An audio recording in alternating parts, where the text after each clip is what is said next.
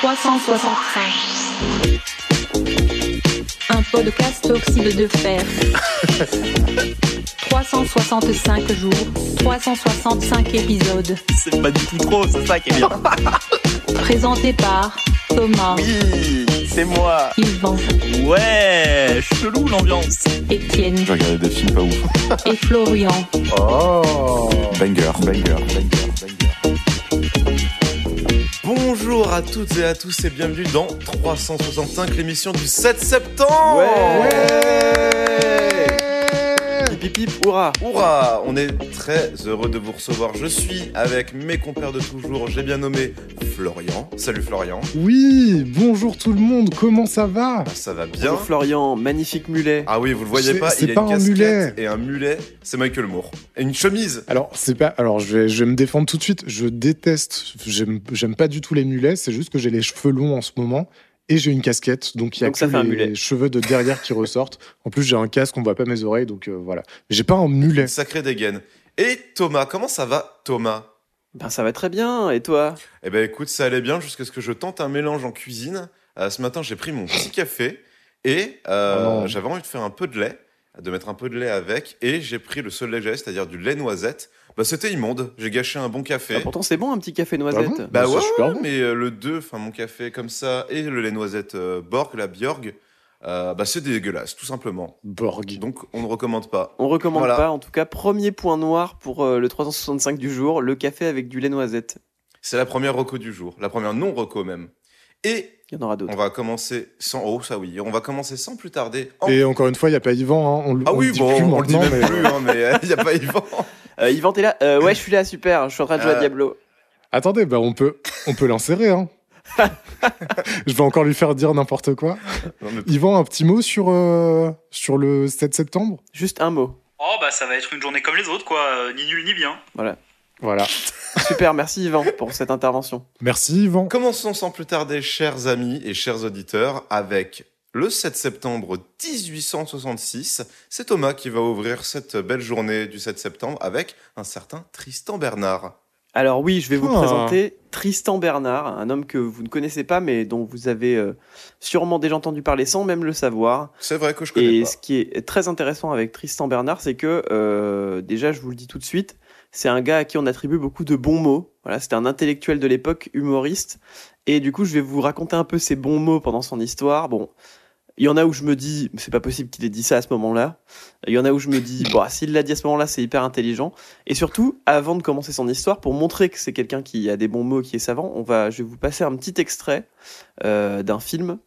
Euh, et du coup, c'est une anecdote sur Tristan Bernard qui est racontée par. Ah putain, j'ai déjà oublié son nom à chaque fois, j'oublie. Fabrice, Fabrice Lucchini. Dommage. Fabrice Lucchini C'est une parfait anecdote sur Tristan Bernard euh, qui est contée par Fabrice Lucchini d'une manière euh, assez, euh, assez noble, comme d'habitude avec Fabrice Lucchini, on l'adore. hein. C'est parti, on écoute ça. Pas du tout. Non, pas tellement. Un jour, c'était au début du siècle, au cours d'un voyage en chemin de fer, Tristan Bernard, vous connaissez Tristan Bernard, un immense homme de théâtre, grand écrivain merveilleux, Tristan Bernard est pris à partie par un voyageur dans un wagon de première classe où se trouvait également une dame.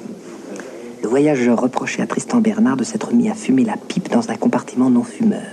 Vous auriez pu au moins demander la permission à cette dame. Tristan Bernard ne dit pas un mot et continue de fumer sa pipe.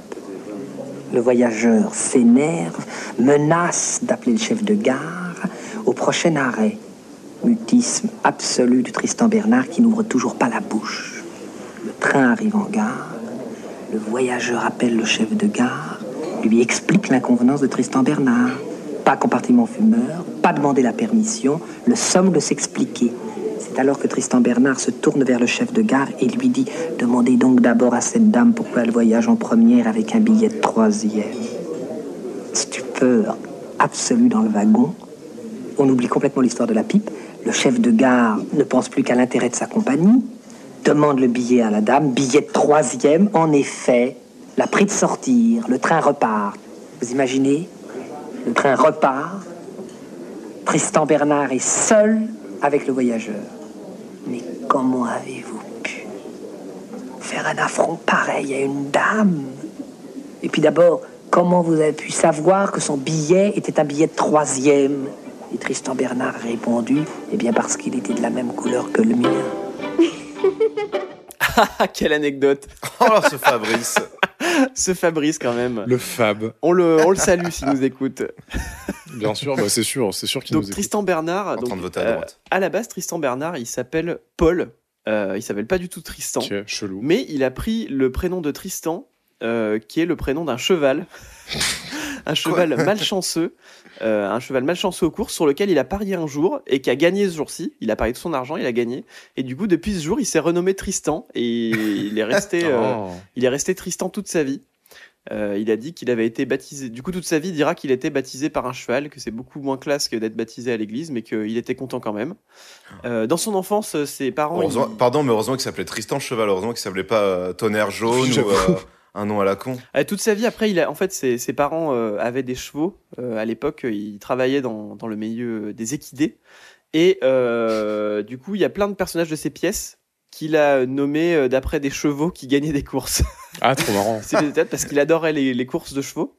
Et dans son enfance, il a visité avec ses parents l'exposition universelle. Donc lui, il habitait en Franche-Comté. Il habitait euh, Oh. à Besançon, Ah, exactement. la Bourgogne-Franche-Comté. Non, la Franche- à l'époque, c'était juste la Franche-Comté. Ah, à l'époque, mais aujourd'hui, Ouais. c'est la Bourgogne-Franche-Comté. Même aujourd'hui, hein, même aujourd'hui, en vrai. D'accord. La belle Ouais. époque regrettée. Dans, dans son enfance, il a visité avec ses parents l'exposition universelle qui se déroulait à Paris à l'époque.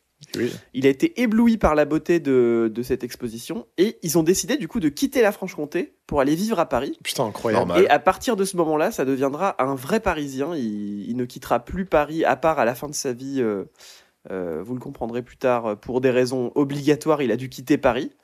Mais en tout cas, lui, il est né le 7 septembre à Besançon. Et euh, je, vais, je, vais vous, je vais vous raconter un tout petit peu euh, la suite de sa vie. Donc, après la fac et l'armée, il est devenu avocat. Euh, il a perdu ses deux premiers procès. Donc ensuite, il a arrêté d'être avocat. Ah. et il est devenu directeur du Vélodrome Buffalo à Paris. Euh, donc c'était un, un vélodrome où il y avait euh, toutes sortes de, de sports. Et euh, à 25 ans, il s'est mis à écrire pour la Revue Blanche, une revue euh, de littéraire qui se vantait d'avoir les plus grands auteurs dans leur page. Donc il y avait Proust, pas Gaspard, hein, pas, pas lui, Oh là. Non. pitié. Et il y avait Mallarmé, Apollinaire, Renard, Jarry, pas non plus Jarry, pas le Jarry de notre époque. Donc voilà, une grosse revue littéraire où il a écrit pas mal d'articles. Et au bout d'un moment, il, il a demandé même euh, aux frères qui tenaient cette revue est-ce que c'est possible, s'il vous plaît, que j'écrive des résultats de courses dans la revue littéraire? Parce que Ah je suis ouais. fan de courses hippiques. Et les gars lui ont dit oui. Donc, euh, et- mais le public était vraiment surpris de voir dans une revue littéraire qui se disait euh, vraiment plus plus d'avoir des pages sur quels chevaux avaient gagné la course euh, hier. C'est étrange, ouais. Ça leur a fait hyper bizarre. Au bout d'un moment, il en a eu marre d'écrire des résultats de course dans ce journal-là. Alors, il s'est mis à écrire son propre journal qui s'appelle, qui s'appelait Le Chasseur de chevelure, qui, euh, je sais pas pourquoi, qui n'a pas duré très longtemps, mais qui lui a permis de commencer à écrire euh, vraiment des choses un peu plus sérieuses et plus, et plus surtout. Et à partir de ce moment-là, il s'arrêtera plus d'écrire. Euh, lui, il était un peu dans le milieu de la bourgeoisie, donc il observe beaucoup ce milieu. Euh, il écrit à cette époque-là une pièce qu'il appelle Les pieds nickelés Mmh. une expression que lui a inventée lui-même et qui restera dans le langage commun. Ah putain. Les, les pieds nickelés, ça vient de lui. Cette pièce, c'est un immense succès et ça le couronne euh, enfin comme un humoriste extrêmement fin. Et entre 95 et 1900, il écrit 15 pièces de théâtre, donc hyper prolifiques, qui ont toutes été des succès. Putain, la vache. Il écrit par exemple, la plus connue, c'est L'anglais tel qu'on le parle. Euh, il l'écrit en une soirée et c'est un triomphe en France et à l'étranger qui est même mise au répertoire de la comédie française. Donc c'est un peu le Joule de l'époque, Ah ouais. c'est-à-dire qu'il écrit euh, 30 disques en euh, deux mois et à chaque fois c'est des succès. Euh, il a un grand comique d'observation et comme Molière, c'est des pièces où à chaque fois il rit d'un sujet un peu tragique. Il fait sortir le, le rire d'un sujet un peu plus tragique. Il écrit des romans qui sont euh, par contre bien plus sombres et immobiles que dans ses pièces. Donc c'est assez drôle de voir la, la différence entre ces pièces qui sont vraiment des pièces où euh, ça bouge, c'est drôle, euh, ça, ça rentre, ça sort, etc. Et par contre ces pièces qui sont hyper euh, dark, sombres, euh, ça me fait un peu penser à... Comment il s'appelle cet auteur euh, L'auteur de BD que j'adore, euh, qui fait de la Fab Caro Ouais, Fab Caro, où ses, ses, Ah oui. euh, rom- ses- ses, BD sont très drôles et ses romans, des fois, sont, sont assez déprimants. Et euh, du coup, dans ces romans, on découvre un homme torturé, accro au pari hippique, assez désarmé dans ses relations amoureuses, et euh, il, parle il décrit beaucoup une société de l'époque égoïste et assez tournée sur elle-même. Et comme il est dans la bourgeoisie de l'époque, qui est vraiment la bourgeoisie qui se sent le mieux dans son époque, on va dire, euh, ben, du coup, euh, effectivement, c'est une, société assez égoïste dans laquelle il est euh, plongé, quoi. Et surtout, attention, hyper intéressant, c'est le créateur d'un jeu que vous connaissez tous. Mais de quel jeu? Magic. D'un jeu? Magic, non Vous le connaissez tous, c'est sûr et certain. Même les auditeurs le connaissent tous. Est-ce que c'est un jeu de cartes un peu à la con français, genre. euh, Pas un jeu de cartes. Il y a pas de cartes. Ok. c'est- Est-ce que c'est un jeu genre je te tiens, tu me tiens par la barbichette? Non. Hmm. C'est un jeu un de plateau. enfin un jeu de plateau. Ouais, il y a un plateau. C'est un Kems. Ah bah non, il n'y a pas de carte. Non, pas de cartes, pas un président. vraiment penser à la base des jeux, des jeux de société. Quoi. Bah, le Scrabble. Le jeu de loi. Non, pas le jeu de loi, pas le Les Scrabble. petits chevaux Bah oui, les petits Ouais, chevaux. les petits chevaux. Il a Ah, créé putain. les petits chevaux. Bah oui, fan de chevaux. Forcément. Il a créé les petits chevaux. Pire jeu, vraiment hyper frustrant. J'ai que des souvenirs de frustration avec ce jeu. De, j'arrive pas à faire un 6 pour sortir mon putain de cheval. Et vraiment le pire jeu. Que de l'aléatoire. Vraiment, on se fait chier. Il y a rien. Euh, il écrivait aussi des mots croisés. Mais euh, lui, il, les écrivait d'une manière euh, beaucoup plus humoristique et maligne que euh, c'était pas juste des définitions de mots, c'était vraiment plus humoristique et plus malin. Euh, il a été refusé aux portes de l'Académie française malheureusement parce que c'était un écrivain un peu comique et du coup bon bah on le regardait un peu de haut malheureusement. Il a aussi monté un théâtre qui a pas du tout marché. Il a monté le théâtre, un théâtre qui portait son nom, qui a pas du tout marché. Un soir, il a même emmené un ami à lui qui s'appelait Serge Weber pendant une pièce qui est en train de se Oh. jouer. Il y avait à peine une dizaine de personnes dans la salle. Et du coup, euh, c'est euh, Weber qui a témoigné que. euh, Putain, pardon, j'ai un chat dans la gorge. tu pourras couper, mec. Euh, donc Tristan Bernard a emmené Serge Weber dans son théâtre pendant qu'il y avait une pièce qui se jouait. Il y avait à peine une dizaine de personnes dans la salle pendant que, il regardait la, pendant que la pièce se jouait. Et Tristan Bernard aurait dit Tu vas maintenant comprendre pourquoi je suis si bien avec les pompiers et la police du coin. Je suis le seul théâtre à Paris qui, en cas d'incendie, peut être évacué en moins de 5 secondes. Donc c'est, euh, c'est, c'est, euh, c'était aussi quelqu'un qui était assez feignant, c'est-à-dire que quand il a eu assez d'argent, il a pas mal arrêté d'écrire en fait. Euh, quand il a été assez vieux, il a arrêté d'écrire. Il était très prolifique dans sa jeunesse, mais en fait, il aimait bien se tourner les pouces. Il était assez content de ça. Chance. Et il a même dit l'homme n'est pas fait pour travailler. La preuve, ça le fatigue. Bien dit. Cependant, pendant sa vie, il a écrit 74 pièces de théâtre Ouais, quand même. donc euh, un bon petit paquet, 28 romans et euh, beaucoup de poèmes aussi. Donc il était ami avec euh, Alphonse Allais, avec les Guitry, avec Fédo, avec Jules Renard, donc c'était quelqu'un vraiment de qui était dans le star system de l'époque. On en revient à Sacha Guitry, hein, toujours. Et on arrive euh, dans les années 39-45. Donc euh, j'ai pas dit, mais pendant la première guerre, il a vécu les deux guerres du coup. hein. Euh, pendant la pendant la guerre 14-18, il a il était euh, trop vieux pour euh, faire l'armée et surtout trop connu. Donc il a écrit Ouais. euh, lui des il a écrit des revues sur la guerre, mais il a pas fait la guerre. Euh, et pendant la guerre 39-45, du coup, en fait, lui, il était juif.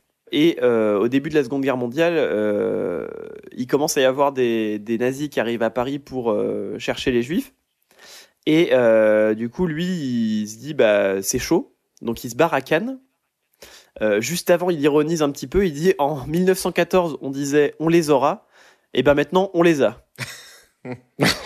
Euh, donc il s'est, il s'est réfugié à Cannes euh, lorsque les mesures antisémites ont été mises- en place. Il s'in- il s'inquiétait de rien. C'était un gars, il disait ouais, mais ça m'arrivera pas à moi quand même. Ça va, je suis en sécurité. Vous inquiétez pas. Il avait presque 80 ans. Euh, tout le monde lui disait t'es en danger. Cannes c'est une grande ville. tu vas te faire choper et tout. Sa femme, elle réussit à le faire fléchir. Euh, et du coup, il lui dit bon d'accord, c'est entendu. On partira demain. Je prends les billets de train. Il allait prendre les billets de train. Il a dit on part demain soir. Euh, il a dit je veux profiter de Cannes un petit peu un dernier jour. Et euh, il avait les billets dans sa poche. Et le soir même, à l'hôtel où il logeait, il est attrapé par la Gestapo Putain. à 78 ans. Donc vraiment zéro chance. Le, le dernier jour où il était à Cannes, il s'est chopé. Peut-être que c'est parce qu'il a acheté les billets de train et du coup on l'a repéré, je sais pas. Ouais. En tout cas, il est malade euh, parce qu'il est vieux et on l'envoie du coup en train à Drancy avec sa femme, donc dans les camps de, de mort. Euh, le voyage dure 36 heures. Dans ce train-là, tout le monde est en train de pleurer. Euh, il rassure tout le monde d'un mot très beau en disant euh, Depuis le début de la guerre, nous vivions dans la crainte. Maintenant, nous allons vivre dans l'espoir. Et en arrivant au centre de tri, Oh, il a la chance que. Ouais, c'est dur, c'est dur, mais euh, il rassure un peu tout le monde quoi, en disant Allez, maintenant, on, on- on va avoir de l'espoir. En arrivant au centre de tri, il a la chance que le médecin sur place lui fasse un certificat pour l'infirmerie, ce qui lui évite d'être dans, un- dans- dans un des trois bus hebdomadaires qui partaient pour les camps. Pendant qu'il était à l'infirmerie, il y a ses amis, Sacha Guitry, Arletty, par exemple, qui sont dévastés que leur ami. Exactement, qui sont dévastés que leur ami soit en camp. Euh, et du coup, ils ont rusé un petit peu. Ils se sont mis euh, tous ensemble, ils ont rusé avec les Allemands en leur faisant croire que Tristan Bernard, c'était le plus grand philosophe français de tous les temps. Euh, ils, lui ont montré, ils leur ont montré des livres, mais ils savaient pas lire français en disant Mais regardez, c'est des livres qui sont euh, super connus, machin, tout le monde les a, ils les sortaient de leur sac. Et du coup, les Allemands ont dit C'est chaud quand même, un grand philosophe français, on peut pas l'envoyer en camp. Et du coup, ils l'ont fait sortir. Putain, il y a un vrai mood de La vie est belle, je trouve. Oui, ouais, clairement. petite ruse euh, un peu filouterie pour, euh, pour niquer les nazis. C'est ça. Euh, et du coup, il meurt en, il meurt en 47 euh, de vieillesse, euh, peu après la, la fin de la guerre. Euh, sa, sa fin de vie était plutôt triste. Il est rentré dans un mutisme après euh, l'horreur de la Seconde Guerre mondiale parce qu'il a beaucoup d'amis qui sont morts dans les camps. Et euh, il a plus rien écrit après la guerre et euh, surtout, il a, il, a plus, il a plus parlé de grand chose ni à personne. Euh, et je vais vous faire un petit jeu pour finir la chronique sur sa vie. Sur une bonne Donc, note. vous savez, il a écrit beaucoup de mots croisés. Oh, Ouais. ok. Et donc, je vais vous sortir des définitions des mots croisés qu'il a fait. Je vous sortirai la première lettre et le nombre de lettres. Et je vous donnerai des petites lettres en plus si vous avez besoin. Et il faut essayer de trouver le, le mot. Mais C'est un sutum en fait. Non, Ou un motus. Bah non parce que tu as, la définition là. Ah oui, pardon. Donc, là, la définition, c'est C'est un slam. arrive. Donc, c'est un mot de 1, 2, 3, 4, 5, 6, 7. C'est un mot de 7 lettres qui commence par un N. Et la définition, c'est il arrive souvent au dernier acte. Némésis? Non. Combien de lettres t'as dit, pardon? 7 lettres avec un N au début. Le... Nouement. Non. Putain, c'est chaud. Il y a un T en troisième lettre. Un T. Nut, nat, not. Notre chocolate. Putain, la vache, c'est hyper dur. Ouais, c'est dur. Eh ben, je vais vous le donner pour celui-là, c'est le premier. Arrive souvent au dernier acte, c'est le notaire. J'aurais Ah jamais ouais, eu. ok. Ouais. ouais, d'accord. C'est des petits mots d'esprit, hein, attention. Ouais, bah oui. Muet de naissance, qui commence par un C et qui fait six lettres aussi. Euh, Cherchez aussi chez vous les petits oxydiens de, de fer, euh, n'hésitez pas. Donc, petits muet de calendos. naissance en six lettres. Si vous avez trouvé, n'hésitez pas à le mettre dans les commentaires en mettant 5 étoiles. En plus, c'est jeu de mots, elle est là. je veux dire carpe, mais c'est simple. Troisième lettre, c'est un N. Con. Con. Allez, la deuxième lettre, c'est un I. Muet de naissance, c'est. Il vous manque que les quatre Putain, lettres de C'est dur à l'oral en plus, ça la sent. euh, Allez, je vous le donne. C'est cinéma. muette. Oh oui, Oh, putain. putain. Bah ouais. Bah oui. Ouais. Bah ouais. Ouais, bah oui, bah oui. Allez, je vous en donne un dernier. T'es trop savant pour nous, Thomas. Il est, il est simple. Le dernier, il est simple. Il, il est en si on trois l'a lettres. pas, c'est la honte. Il est en Trois trois lettres lettres et il commence par A. On va se viander. Je vais la première lettre à chaque fois. Ne reste pas longtemps ingrat. Ah bah ouais, trop simple. Trop Moi, je l'ai, je te laisse répondre, Flo. Euh, il... Redis, pardon, c'est quoi? Ne reste pas longtemps ingrat. Ami? Non. bon, je vous le donne, c'est l'âge. Ah oui. Ah ouais, là, j'ai un gras, ouais, bien sûr. Euh, on je vous en on- donne on quelques bon, autres, mais hein. je vous les donne direct, hein, parce qu'on va pas les Ouais, faire. ouais. Ça va prendre 38 minutes. Oh, Donc, Il y a euh, manque un peu d'esprit et de répartie, c'est l'écho. Ah bah j'allais le dire. Il y a euh, prouesse ou délit, c'est vol. VOL. Ouais. Ok. Il y a, euh, alors là, celle-là, je l'ai mise parce que du coup, faut la remettre dans le contexte de l'époque. On les lève Vas-y. pour les coucher, les femmes. Super. Ok, Tristan. Euh, plus tendre que vous, c'est le tu, TU. Ouais, je... ah putain, j'allais le dire. Ah, tu vois. Et transport en commun, partouze. voilà. Voilà pour les petits mots d'esprit de, de Tristan Bernard. Il a dit, il a dit plein de choses. euh, Quand, quand, quand les gens lui disaient que les nazis allaient venir le chercher, il a dit euh, ils vont pas quand même venir chercher quelqu'un qui est dans le Larousse. Ils ne tueront pas quelqu'un qui est dans le Larousse parce qu'il était déjà dans le Larousse de sang vivant. Euh, et euh, il a été euh, nommé chevalier de l'ordre de la, Légion d'honneur en 1903.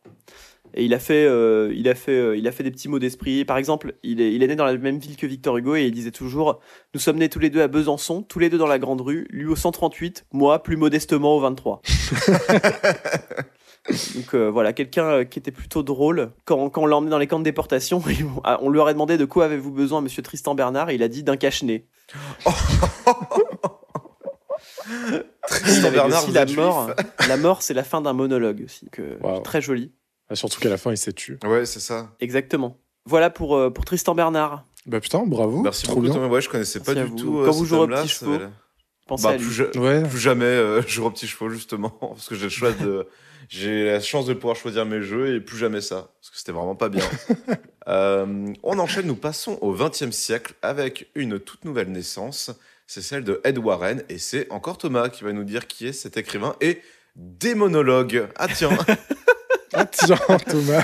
vas-y, dis-nous tout. Bah oui, c'est les, les époux Warren. Alors, il y a beaucoup de gens qui les connaissent, puisque ce sont les, les héros de, de films. Les films Conjuring. Oh. Parlent de, des, parlent, les films Conjuring parlent des Warren en fait. Par exemple, Conjuring sous l'emprise du diable, sorti en 2021, s'est construit autour d'une célèbre affaire des Warren qui s'est passée dans le début des années 80. En fait, il y, avait des dossiers Warren, donc ils écrivaient, leur, euh, ils écrivaient leurs histoires de démonologues, euh, leurs histoires véridiques hein, bien sûr. Mhm. C'est une classe de World of Warcraft des monologues. Et les Américains se sont dit, bah, pourquoi pas en faire des films, puisque c'est n'importe quoi. Euh, Allons-y, quoi. Donc, ils étaient dans les sens occultes, ils étaient chasseurs de fantômes, euh, ils étaient écrivains, Waouh. ils se prétendaient euh, démonologues, et elle, elle disait qu'elle était médium et clairvoyante. Et du coup, ils sont dans beaucoup d'affaires de possession, d'exorcisme, de poltergeist qu'ils auraient aidé à résoudre. Euh, ils ont écrit de nombreux ouvrages qu'ils ont accumulés dans leur cave. avec un grand nombre d'objets qui seraient responsables des affaires auxquelles ils se sont intéressés. Donc il y a tout un, comment dire, une enveloppe euh, de, oh là là, Ouais. dis donc, qu'est-ce qu'ils sont mystérieux. Ils ont une cave avec toutes leurs affaires, avec les objets de leurs affaires. Leurs- les affaires les plus célèbres dans lesquelles ils sont intervenus, c'est celle en 76 d'un démon assassin, par exemple. Euh, en 81, un loup-garou démon, parce que ça suffisait pas un loup-garou. et une famille prétendument hantée entre 74 et 89, euh, qui aurait emménagé dans une ancienne morgue, déjà ils cherchent, dans laquelle il y aurait Ouais, plusieurs démons. Et euh, ils sont enterrés dans le cimetière, un cimetière à Monroe en 2006. Euh, Il y a d'ailleurs dans le, dans le premier film, dans les, les- ils disent que les Warren auraient obtenu une reconnaissance officielle de leurs activités par l'Église catholique, ce qui n'a jamais été prouvé. Ah, ok. Ah, Dans le film, ils le disent pour dire, dis donc, regardez, c'est sérieux, même l'Église catholique a dit que c'était vrai. Bon, pff, euh, ils le disent juste dans le film, hein, il y, a, il y a vraiment zéro preuve. Oui. Ou alors peut-être que eux l'ont dit en disant, ouais, hein, mais il y a un curé qui a dit qu'ils étaient, étaient d'accord avec nous. hein. oui, c'est ça. Oui, hop, c'est bon, c'est de la fiction, tout va bien. D'ailleurs, dans Conjuring, les dossiers Warren, sorti en 2013, donc qui est le tout premier, euh, il y a Lorraine, qui est un corps vivante, qui fait un caméo. Ah. et euh, qui a été consultante sur le film. Donc euh, Nolan, lui, il prend comme consultant des gens de la NASA. Eux, ils prennent, euh, ils prennent Lorraine qui a, qui, a, euh, qui, a, qui a défait des loups-garous. Pas mal quand même. Des loups-garous démons, même. Des loups-garous démons en plus. Putain. Ah, Franchement, ça vaut. Hein. Et du coup. Annabelle, c'est aussi, euh, c'est aussi un des objets euh, que euh, possédés qu'ils avaient eux dans leur cave. Donc autant dire que Ah euh, ils ont servi, euh, ils ont fait, on a fait beaucoup d'argent sur leur dos. Et puis bon, écoute, ils ont sûrement fait aussi beaucoup d'argent sur le dos des gens. Donc euh, Imagine, tu cambrioles la maison des, euh, des Warren. Tu tombes sur tous les trucs Non, mais- de l'angoisse. et surtout, il y a rien de valeur quoi. Il y a des paquets de chips santé. Bah oui, oui, c'est ça. Mais en fait, ils sont trop cons. Au lieu d'être des monologues, ils auraient dû être euh, scénaristes. Bah, c'est ce qu'ils étaient un peu en fait, en fin de compte. Ouais, c'est ça, mais ils auraient pu gagner plus d'argent s'ils avaient été déclarés, quoi. Quelque part, ouais. Hein. Voilà pour les Warren, euh, donc une, une- une- un duo prolifique. Vous avez déjà regardé vous des émissions de chasseurs de fantômes? Pas vraiment. Euh, alors moi, il y avait une émission que j'adorais quand j'étais petit. C'était, ça s'appelait Chronique du mystère. J'ai aucune idée du titre original. Et en gros, c'était le concept de l'émission, c'est que c'était que ça te racontait euh, bah, du coup une histoire de fantôme avec un démon, avec euh, plusieurs euh, phénomènes paranormaux. Et à la fin, euh, le euh, présentateur de l'émission disait alors, est-ce que c'est une œuvre qu'on a inventée ou alors est-ce que c'est quelque chose qui a vraiment existé? Et donc, du coup, bah, des fois, fait Ah, bah, ça existait, des fois, ça Hmm. n'était pas. Et je me souviens, gamin, il y avait une histoire d'un euh, démon aux yeux rouges euh, qui m'avait vraiment traumatisé. Et je me souviens vraiment avoir prié Dieu pour que cette, euh, cette émission, cette fiction soit, soit une fiction, justement. Et là, le chroniqueur, il fait avec un grand sourire Eh ben, c'était vrai. Allez, salut, dormez bien, les gosses. et j'ai été traumatisé et j'ai très mal dormi pendant des semaines. Euh, Moi, je me j'ai des souvenirs quand j'étais gamin de la soirée de l'étrange sur TF1. Je sais pas si vous vous Oh. souvenez de ça. Ah oui, non, mais oui, sûr, ce genre sûr. oui, oui. Euh, elle était diffusée, euh, consacrée au paranormal tous les, so- tous les euh, une fois par an, je crois à peu près. Et du coup, t'avais des démonstrations d'hypnose, de vaudou, de voyance et tout. Et t'avais Oui. des histoires, t'avais des, des magnétos de trucs de lieux hantés. Genre, il y avait, mais je me rappelle le casting, il, il avait aucun sens. Il y avait Evangélie, Vincent McDoom, Sandrine Quétier, C'était Armel. pas présenté par euh, De Chavannes? Euh, si, je crois que c'était De Chavannes qui présentait. Je crois. Mais il parlait, genre, il y avait des reportages sur euh, Michael Jackson sur un corps vivant, etc. Mais genre, tous les Oui, pires non, mais trucs. tous les pires trucs. Et moi, je me rappelle, il y en a un qui a tourné dans les bêtisiers, c'était la nana qui avait, où euh, Jésus était venu manger des frites chez lui. Vous l'avez déjà vu ou pas? Non Non, ça me dit rien. Il faisait toujours tourner le même magnéto d'une nana qui disait Bah, moi, il y a Jésus qui est venu. Il a frappé à ma porte. J'avais un tableau de lui en face de la porte et il ressemblait exactement. Et du coup, il est rentré chez moi et je lui ai fait des frites. il les a mangées et il est reparti. C'est juste un clodo qui avait les cheveux longs et une barbe. hein. Et du coup, c'est un extrait qui est dans les bêtisiers parce que du coup, effectivement, les gens sont morts de rire sur le plateau en disant mais vraiment juste il est venu manger des frites et à partir il dit bah oui. Bon, c'est sûr, il est venu manger des Je crois que c'est une belge. Il me semble que c'était dans une émission. Ah bah tiens, étonnant ça Il me semble que c'est dans une émission belge. Ah, c'est vrai que c'était populaire, hein, euh, 30% d'audimat quand même, c'est c'est merde. Hein. Ah non, non, mais c'était un truc Ah, de ouf. vache. Il y avait ça, il y avait aussi les. C'était pareil, une fois par an, les soirées sosie, les soirées enfants sosie. Ah oui, je me C'était un rappelle. merdier euh, sur TF1. Ah ouais. D'ailleurs, avant la soirée de l'étrange, il y avait euh, il y avait Mystère dans les années 90 qui était la même chose. Et après, il y a eu Zone Paranormale sur euh, TMC par Laurence Boccolini où c'était exactement la même chose. Ah. Avec des Mais anciens il y avait aussi euh, les, les 30 histoires. C'est ce que j'allais dire, ouais, les euh, 30 histoires les plus étranges. Mais c'est ça, c'est ouais. J'ai retrouvé qui présentait, c'était c'était De Chavannes et Carmouze qui présentaient. Oui, mais c'est Oh, ça. Il y putain. avait, oui, voilà. Et Carlos? Carmouze, Carmouze. Patrice Ah, Carmouze. Les 30 histoires, c'était un peu comme. En fait, c'était exactement le même, la même mécanique que les enfants oui, de la mais télé. version, euh, Mais en version. oui, c'est ça, oui. Ça, il passait magnéto numéro 30, 29, 28, etc. Et en fait, c'était. euh, Ouais, c'est ça. Et en fait, c'était. euh, C'était bien ça. Ouais, je sais pas si Oh, ça, c'était ça intéresse les auditeurs, mais. mais nous, en tout cas, c'était bah, notre enfance, donc, euh, ouais. Bon, après, il y a des gens de notre génération qui écoutent, ça va leur rappeler des choses aussi. De toute façon, on parle à tout. Et On parle de Jules comme euh, on parle de Michel Jonas. Donc bon, à partir de là, notre vrai. spectre est très large. hein. Mais d'ailleurs, c'est quoi votre rapport, vous, aux vidéos de conspiration sur la mort de, de Michael Jackson? C'est très précis. Ouais. Je pensais te dire la conspiration générale, genre en septembre. Non, ou, non. euh, Moi, j'en ai, j'en ai déjà vu des sur la mort de Michael Jackson, mais j'y crois à zéro moment. euh, Non, mais oui, à zéro. Non, mais à l'époque. Ah bah j'en ai, j'en ai regardé une, je crois, mais ça m'a jamais intéressé Ah, plus que ça. Toi, genre toi, t'en as pensé, c'est ça? Euh, ouais, non, parce que moi, en fait, bah, du coup, euh, je devais être en cinquième quand Michael Jackson est mort. C'est Et Il y 2009. a un mec de ma classe qui a dit Non, mais les mecs, vous êtes trop cons, euh, bien sûr que non, il est pas mort. Oh, les Et conspires. en fait, c'était un mec un peu populaire. Et du coup, tout le monde disait Ah ouais, non, mais il a trop raison, Emilien, machin. et du coup, moi, moi j'étais pas populaire. Et juste pour me ranger auprès de ça, je suis allé le voir le Oh soir non. sur YouTube. Et j'ai tout regardé d'un coup, genre euh, Oh, 30 comment vidéos. devenir conspi à cause des gens Et populaires c'était ouais. un truc avec, euh, avec la musique de Requiem Évidemment. for a Dream. Ah bah oui, bien sûr. Et ça m'a niqué la gueule. J'étais, en fait, c'est même pas que j'y croyais ou pas, c'est juste que ça me faisait trop flipper. Mais je crois que c'est juste l'ambiance qui me faisait flipper. Tu sais, c'était du Ouais, comics sans bah oui. MS avec euh, Requiem for a Dream. ça m'a glacé le sang. Oh, le YouTube de 2009, putain. Donc euh, Voilà. voilà. J'adore. Par contre, moi, j'ai regardé longtemps le le chasseur de fantômes, là, le, le gars qui avait truqué ses trucs. Après, il l'a dit, là, comment il s'appelait?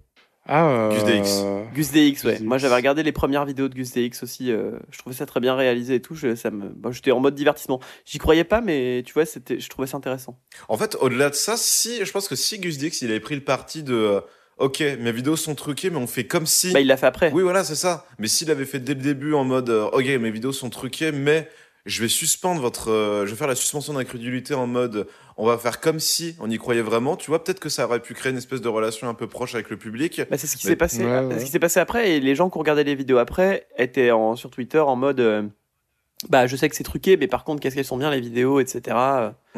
Donc il y a eu des gens que ça, ça a pas dérangé de se faire avoir une fois, et puis comme après il a été honnête sur les suivantes, bon, il, il y a des gens qui ont continué à regarder quand même. Oui, Voilà. après, il a été honnête parce qu'il s'est fait gauler, hein, donc euh, c'est un peu malhonnête, quoi. Oui, bah comme euh, Grégory Guillotin avec ses caméras cachées où il embauchait des acteurs, c'est pareil. Ah oui, c'est vrai. Pourquoi il avait un dauphin tout le temps, Grégory Guillotin? Allez, sujet suivant. Euh, Quelqu'un qui n'avait pas de dauphin, probablement, c'est en 1936, c'est encore une naissance, et c'est Charles Hardin Holly, dit Buddy Holly, Ah. chanteur américain de son vivant. Florian, c'est tout à toi. Oui, alors, 1936, le euh, 7 septembre, naît dans une famille pauvre mais bercée par la musique, Buddy Holly, qui est donc un chanteur, guitariste, compositeur américain de rock and roll. Il est né à Lubbock, Lubbock, au Texas. Et euh, donc je dis que sa famille était bercée par la musique parce que ses grands frères jouent dans des groupes locaux de country et ils lui apprennent les fondements de la guitare. Ses parents, ils ils l'ont toujours soutenu dans ses projets artistiques et musicaux. Sa, même- sa mère, elle a même contribué à écrire les paroles de certaines de ses chansons. Euh, et il a eu une carrière incroyable, fulgurante, et je vais vous la raconter. Donc il joue pour la première fois sur scène à l'âge de 5 ans, en compagnie de ses frangins. Il commence Oh l'apprentissage du solfège et du piano à 11 ans pendant un an, puis il continue à étudier tout seul. Donc il joue un peu de violon, un peu de guitare, un peu de piano.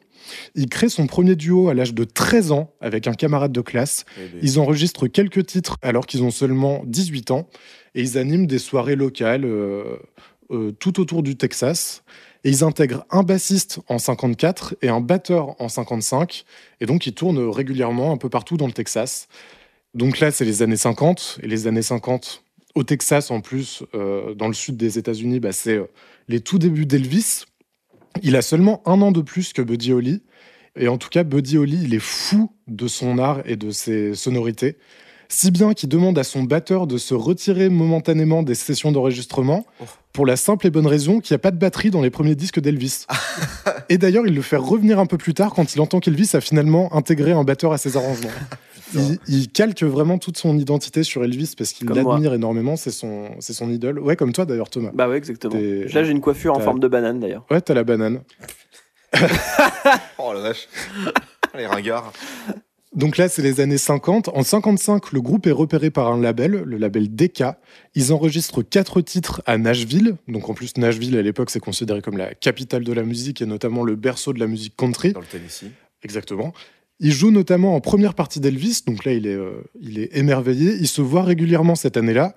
Et d'ailleurs, Buddy Holly, il continue dans son truc de d'imiter euh, Elvis. Il se met à jouer de la guitare acoustique parce qu'Elvis en joue sur scène. Donc il continue avec son groupe à enregistrer des chansons jusqu'en 57. Et euh, là, petit à petit, Buddy Holly, il tente petit à petit de pousser de plus en plus les potards en, électrifiant son son, en fait. Et donc en partant d'une musique acoustique country euh, à un truc plus rockabilly, voire même complètement euh, rock and roll. Il passe à la guitare électrique. Et euh, d'ailleurs, c'est marrant, il y a un peu des dynamiques d'opposition entre le label et Buddy Holly. Par exemple, le label, il pousse, il pousse Buddy Holly à plutôt publier des versions country de certaines de ses chansons. Et en fait, après quelques tests commerciaux peu concluants, ils finissent par diffuser les versions plus rock, qui marchent beaucoup mieux. Ah. Donc, euh, en 57, il crée un nouveau groupe, le plus fameux, les Crickets. Donc, c'est Buddy Holly and the Crickets, avec un bassiste et un batteur. Le groupe enregistre de nombreuses maquettes qui sortiront bien plus tard, et déjà quelques tubes, notamment That Will Be the Day, qui est encore aujourd'hui considérée comme l'une de ses plus célèbres. Euh, le morceau se place en troisième position des classements. Il enchaîne avec Oh Boy ou Early in the Morning et il obtient de nombreux précieux passages télévisés. Et il fréquente à ce moment-là de grands noms de l'époque, des, des, des Paul Anka, des Everly Brothers, des Chuck Berry. Ça déconne pas. Ça déconne pas. Les Crickets se séparent en 58. Buddy Holly continue alors les concerts avec d'autres musiciens, mais en, en carrière solo, mais il est accompagné d'autres musiciens. Il s'exporte même en dehors du Texas jusqu'en 59, où il fait une tournée de concerts dans tout le Midwest, accompagné notamment d'autres grands artistes comme Richie Valens, c'est celui qui a écrit La Bamba, ou The Big Bopper, qui est un autre jeune artiste euh, en, en vogue. La tournée s'appelle la Winter Dance Party et c'est très compliqué. Ils ont 24 concerts à honorer dans 24 villes différentes en 24 jours dans tous les Oh États-Unis. Oh Ils doivent supporter des trajets interminables en bus entre deux dates. Certains attrapent la grippe et des engelures, Ah. parce que c'est le Winter Dance Party, ça se passe l'hiver, Oh. et ils se pèlent le cul Oh là dans le bus. La joie. Après un concert dans l'Iowa, Buddy Holly décide de faire le, le prochain trajet pour se rendre dans le Minnesota en avion. Et c'est d'ailleurs euh, Richie Valens, le mec de la Bamba, et The Big Bopper qui prennent la place des musiciens de Buddy Holly, parce que The Big Bopper avait la grippe, et euh, l'autre, euh, Richie Valens, il gagne sa place dans l'avion en jouant à pile ou face avec les autres musiciens de Buddy Holly. Du coup, ils sont quatre dans un petit monomoteur en comptant le pilote. Et dans la nuit du 2 au 3 février 1959, le pilote perd le contrôle de l'engin. Il s'écrase dans un champ de maïs. Les quatre passagers meurent dans l'accident. The Big Bopper avait 28 ans, Buddy Holly en avait 22 et Richie Valens 17. Le jour de l'accident a été surnommé The Day That Music Died, le jour où la musique est morte. Il y a eu de nombreux hommages à ces trois jeunes artistes morts euh, beaucoup trop prématurément. Évidemment, aux États-Unis, il y en a plein, mais on peut citer en France notamment Eddie Mitchell qui chante Oh. J'avais deux amis Ah oui. en 65. La chanson est superbe d'ailleurs. euh, bah, extrait. Hier encore,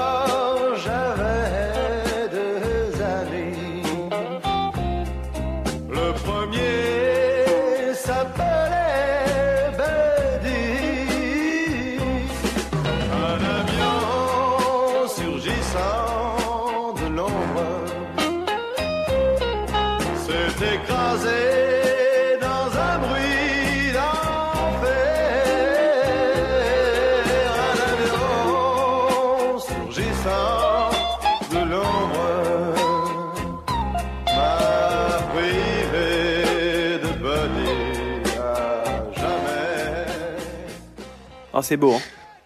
Waouh, C'est magnifique. sacré Eddie. Et, euh, et en fait, comme il est mort euh, très jeune en- et en pleine ascension, surtout, il y a eu beaucoup, beaucoup de demandes de la part du public d'en écouter plus que ce qui est euh, déjà sorti. Et les, mises- les maisons de disques, elles ont vidé euh, l'intégralité de leur tiroir jusqu'à euh, racler la poussière. Quoi. Ils ont sorti des compilations dans tous les sens euh, en récupérant des vieilles prises alternatives de toutes ces sessions d'enregistrement. Souvent d'ailleurs avec un résultat très moyen puisque la qualité des enregistrements elle, euh, elle était pas top et du coup ça faisait des mix très très moyens. En soi, lui, il a sorti que quatre albums entre 57 et 59, euh, un avec les Crickets et trois en solo. Et euh, depuis 59, quelques semaines après la mort de Buddy Holly, jusqu'en 2018 avec une version philharmonique de ses tubes des années 50, il y a eu 29 rééditions, compilations euh, C'est épuisant. réédité par, euh, par toutes les, musiques, les, les maisons de disques. Et du coup, dans les, dans les hommages aussi, on peut citer aux États-Unis donc euh, Pulp Fiction. Il y a un personnage, le personnage du serveur qui s'appelle Buddy et qui ressemble comme deux gouttes d'eau à l'artiste, Ah, avec les cheveux bouclés et des lunettes. Euh. Il y a la chanson Buddy Holly de Weezer en 94. Et du coup, la, la phrase The Day That Music Died, ça vient d'une chanson qui s'appelle American Pie. Donc, donc c'est pas, ça n'a rien à voir avec le, Ouais, le film, démoniaque bien sûr. C'est une chanson de 71, je crois, de Don McLean, dans lequel bah, il parle de, de l'événement tragique, de la mort de la musique, dans la nuit du 2 au 3 février 1959 dans l'Iowa. Donc voilà pour Buddy Holly. Bah superbe, je connaissais pas du tout non je plus sa connaissais. vie, Moi non plus, je connaissais rien du tout de, de cet homme. Et je crois que. Comment il s'appelle le film euh, Mr. Nobody? Je crois qu'il y a la chanson Everyday Mm. dedans, qui est, qui est superbe Ouais. aussi. Mr. Nobody avec Jared Leto. hein. Ouais, voilà. Mm. Voilà. Bon, le film est. Bof. Euh, non, c'est pas vrai, Mr. Nobody, c'est pas mal en vrai. C'est de la philo à la pisse. Oui, bah ça c'est sûr, mais personne le prend pour ce que euh, pour de la philo euh, développée. En tout cas, je ne connaissais pas, je vais, je vais aller écouter. Et du coup, c'est vraiment. euh, c'est les tout débuts du rock. Donc, eux, à l'époque, ils avaient l'impression d'être des, Des ouf. des, des monstres. Alors qu'en fait, ça reste très poli, quoi. C'est les années 50. euh, Oui. C'est très légèrement. Le son est très légèrement saturé, mais en vrai, c'est. bon, c'est hyper bien. Et puis, il est jeune, il a une voix cristalline. euh, ça vaut vraiment le coup de check. Ouais, ça, même si ça a mal vieilli, enfin c'est un contexte de l'époque, donc c'est toujours intéressant à écouter. Oui, c'est ça, voilà. All of my love, all of my kissing. You don't know what you've been missing, oh boy. Oh boy. When you're with me, oh boy. Oh boy. The world can see that you were meant for me. All of my life I've been waiting. Tonight there'll be no hesitating, oh boy.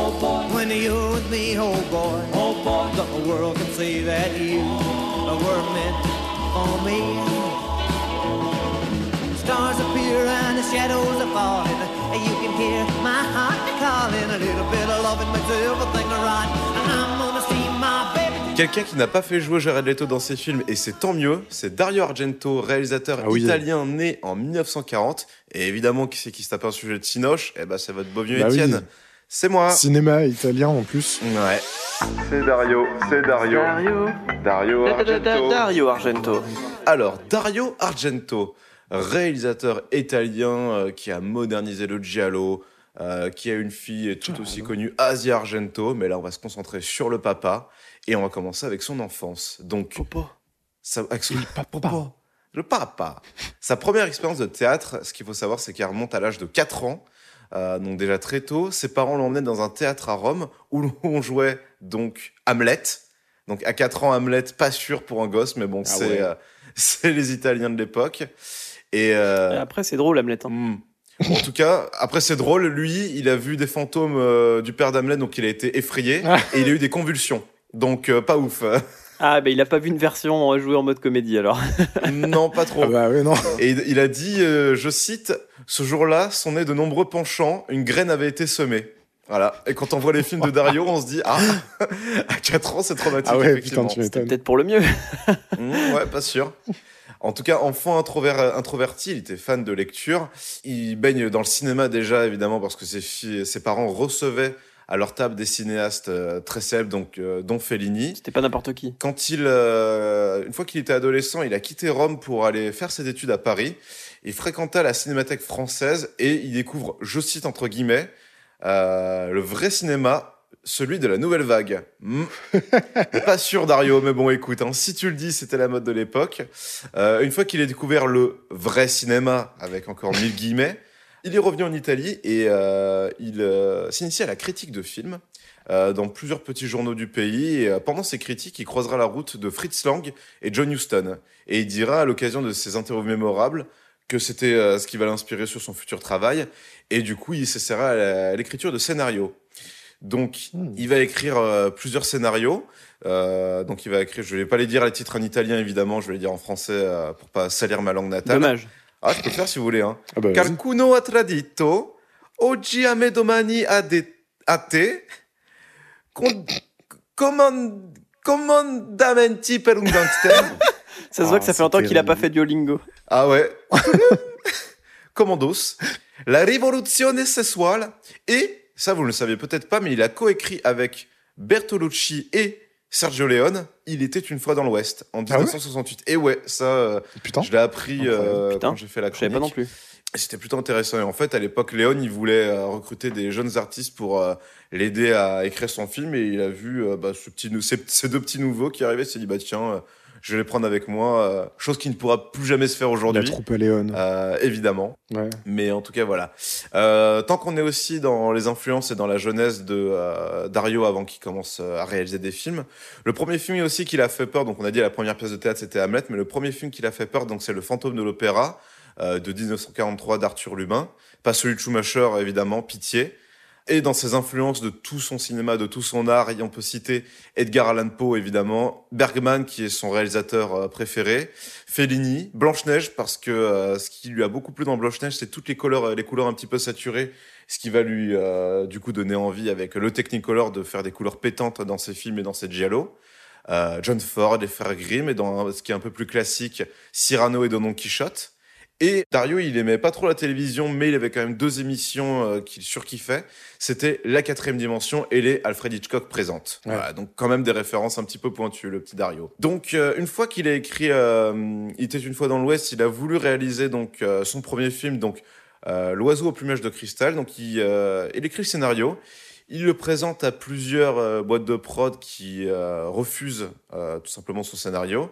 Et du coup, Argento, il demande à Papa Argento de l'aide pour créer sa société de production, la SEDA, Allez. Seda Spettacoli, pour Salvatore et Dario Argento, voilà, pour couvrir une partie des frais du tournage.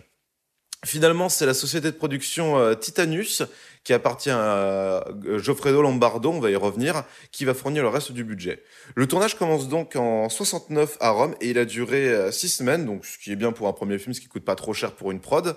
Euh, la musique est composée de Ennio, évidemment le grand Ennio, Ennio. Morricone, bien sûr, qu'il a rencontré, rencontré dans euh, Il était une fois dans l'Ouest de euh, Léon. Ah bah ouais. Euh, et ce qui est important aussi à noter, on n'en parle pas assez dans le cinéma original et au grand mainstream, c'est le chef opérateur. Donc je rappelle, le chef opérateur, c'est celui qui cadre et qui gère la lumière en même temps. C'est Vittorio Storaro, qui est un, un des plus grands chefs opérateurs italiens. C'est tout simplement lui qui a fait euh, Dernier Tango à Paris euh, de Bertolucci et la stratégie de, de l'araignée aussi de Bertolucci. Et surtout, le plus connu, c'est Apocalypse Now. Ouais. Rien que ça. Putain, le vache. Euh, pour le tournage de euh, L'oiseau au plumage de cristal, il y a eu euh, quelques contretemps, dont la méfiance de Lombardo, donc euh, le producteur qui a financé le reste du film, qui estimait qu'Argento était euh, inexpérimenté et du coup il y avait des frictions constantes entre eux deux. Le film sort en février 70, il a un, accueil un peu glacial, ça marche pas trop, même les critiques sont un petit peu mitigées. Et euh, mais comme il n'avait pas une grande visibilité, du coup, ce qui a redonné lettres de noblesse, c'est le bouche à oreille. Et euh, depuis, il a eu des grands impacts euh, dans les villes. Donc, c'est très situé sur Wikipédia. Genre, il y a eu un accueil glacial à Milan et à Turin. Mais par contre, grâce au bouche à oreille, il y a eu un grand impact dans des villes comme Naples ou Florence. Ah, trop. Alors, est-ce que le box-office italien à l'époque était par région Je ne sais pas. Mais en tout cas, Ouais. euh, voilà, c'est précisé sur Wikipédia. Et en tout cas, c'est euh, avec ce film, donc euh, L'oiseau au plumage de cristal, c'est le début du giallo moderne comme on le connaît. Mais euh, parce que le giallo qui a été remodernisé, c'est euh, par Mario Bava, qui remet les codes à jour en 1964 avec euh, Six femmes pour l'assassin. Donc euh, les codes du giallo, donc c'est un assassin mystérieux, c'est une enquête en puzzle, euh, c'est un ou plusieurs meurtres euh, toujours euh, spectaculaires et c'est évidemment une grosse dose d'érotisme avec des personnages euh, principaux féminins et toujours une petite tension un peu sexuelle et euh, un peu chaude, tout simplement. Et la couleur jaune. Et la couleur jaune. Si ça vous intéresse, il y a une autobiographie qu'Argento a sortie, je crois, en 2013, qui s'appelle sobrement euh, Dario Argento Super. si ça vous intéresse. Euh, on va passer ensuite, euh, donc pour ses films, il a ensuite euh, eu un âge d'or dans les années 70 avec Quatre mouches de velours gris, Le chat à neuf queues, Suspiria, Inferno, etc. Et puis après, les années 80 et même le reste de sa carrière, c'est un peu en demi-teinte, donc il y a eu des succès euh, évidemment énormes avec euh, Opéra et euh, Le syndrome de Stendhal, où euh, d'ailleurs il y fait jouer sa fille. Mais voilà, c'est quand même en demi-teinte, le genre du giallo se fait un peu plus ringard. Et, et donc du coup, ça prendra un petit peu moins par la suite. Mais bon, voilà, les années 70, ça restait son, son, son âge d'or. Et on va parler un petit peu de sa relation avec la musique avec Dario, puisqu'on avait déjà évoqué Dario dans 365 bon nombre de fois, on parlait beaucoup de ses musiques, et là on va s'y pencher un peu plus en profondeur. Euh, donc, comme je vous l'ai dit, il a travaillé avec Ennio Morricone, euh, beaucoup, et Goblin aussi, donc le groupe, euh, le groupe de rock, donc avec toutes ses compositions un petit peu psychédéliques, et aussi Iron Maiden, il faut le savoir. Ce qui caractérise très bien les films de Dario, donc par la musique en tout cas qui est montrée, c'est qu'il y a des mélanges très psychédéliques, euh, très jazzy avec euh, des sons parfois un peu euh, humains, ce qui renforce un petit peu l'étrange, l'horreur. Ça ressemble un peu à du Lynch en soi, les musiques de Dario. Ouais. C'est toujours très étrange. Dans Twin Peaks par exemple, c'est très très jazzy. Mais dans Dario, il y a ce côté un peu rock progressif aussi qui est beaucoup plus présent et qui renforce un petit peu l'étrange. Notamment dans les frissons de l'angoisse, je vous le dis en italien tant qu'on y est. Donc, frissons de l'angoisse, profondo rosso, Rouge profond. avec euh, du coup Goblin. fier. à la- Ah, je suis fier. Goblin à la musique, donc avec du synthé très psychédélique qui est euh, malgré tout très entraînant et très mystérieux, mais qui limite sature un petit peu avec son son qui est très fort et ça c'est vraiment voulu. Ça en devient limite étouffant. Dans Suspiria, du coup, son chef-d'œuvre, c'est encore Goblin qui a la musique. Euh, comme je l'ai dit précédemment, ça joue beaucoup avec des cris, des soupirs, des chœurs et même des appels, vraiment, du coup, pour renforcer ce sentiment euh, d'horreur et euh, d'étouffement et d'inquiétude. Et même quand les musiques sont des scènes un peu classiques avec une scène de danse ou même une cette scène complètement hors du temps quand il y a l'Oktoberfest avec des Allemands bavarois qui chantent et qui dansent sur une table en buvant de la bière, ça reste des musiques assez clichés. Mais comme on sait qu'on est dans un film d'Argento, en fait, ce normal, il est euh, Ouais. encore plus angoissant, je trouve. Ouais. Je sais pas si vous voyez ce que je veux dire, mais euh, comme on a Mhm. tellement été habitué, et même dans le film Suspiria en lui-même, il y a des musiques qui ont été très psychées. Le fait d'avoir des musiques qui sont euh, proches de notre connaissance et qui sont rationnelles et rassurantes, du coup, ça installe quand même un, un climat un peu de tension. C'est pas normal qu'il y ait cette, euh, cet espace un peu normal, vous voyez. Euh, à, à savoir que pour le tournage Argento, il avait euh, une, addiction au hashish et qu'il avait, je cite, pendant le tournage, des idées noires. Ah. Le bon Dario. on retrouve aussi, donc, euh, on parle beaucoup de musique psyché, de jazz, etc. Mais il y a aussi des compositions plus classiques avec Le Lac des Cygnes, Carmen, Verdi. Et il y a un remix de La Pivoleuse au synthé dans 5 jours en Milan. Et euh, d'ailleurs, si euh, vous cherchez un premier film de Dario à regarder, je ne vous recommande pas 5 jours en Milan parce que c'est son plus burlesque, c'est son plus étrange. Évidemment, commencer avec euh, Suspiria pour ensuite faire Opéra et puis après Ouais. vous pourrez prendre euh, pas à peu près n'importe lequel, mais il y a le fantôme de l'opéra, le syndrome de Stendhal. Mais commencez avec Suspiria et Opéra et Ténèbres, hein, elle est en troisième dans cet ordre-là. Mais Ténèbres, ça s'écrit dans les deux sens.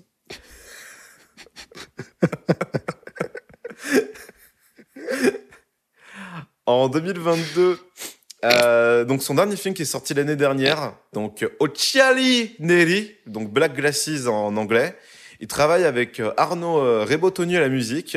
C'est le compositeur de euh, 120 battements par minute. Donc le film sur euh, le mouvement euh, Act Up, euh, donc euh, pour faire reconnaître le SIDA dans les années 90. Euh, la musique, il y a un aspect, donc euh, il y a une tentative, je dirais pas ratée, mais il y a une tentative de euh, reprendre les codes du giallo dans la musique, mais avec un ton euh, beaucoup plus moderne, donc avec euh, tout ce qu'on a dit euh, précédemment, du, psyché, des bruits de cœur, etc. Ça marche ou pas, ça c'est à vous d'en juger. Dans le syndrome de Stendhal, avec donc sa fille Arzia Argento, donc qui a le rôle principal, il y a cette scène que je vous invite à regarder sur YouTube, qui est infâme, enfin infâme, qui est étouffante. C'est Asia qui visite une musée, il y a des espèces de gros plans sur des œuvres terrifiantes de gens qui hurlent, de personnes en souffrance, avec une musique toujours pareil qui explose des tympans en synthé qui est vraiment euh, terrifiante. Dans euh, là c'est un petit peu plus de côté anecdotique mais euh, ça ça va plaire à Thomas et moi.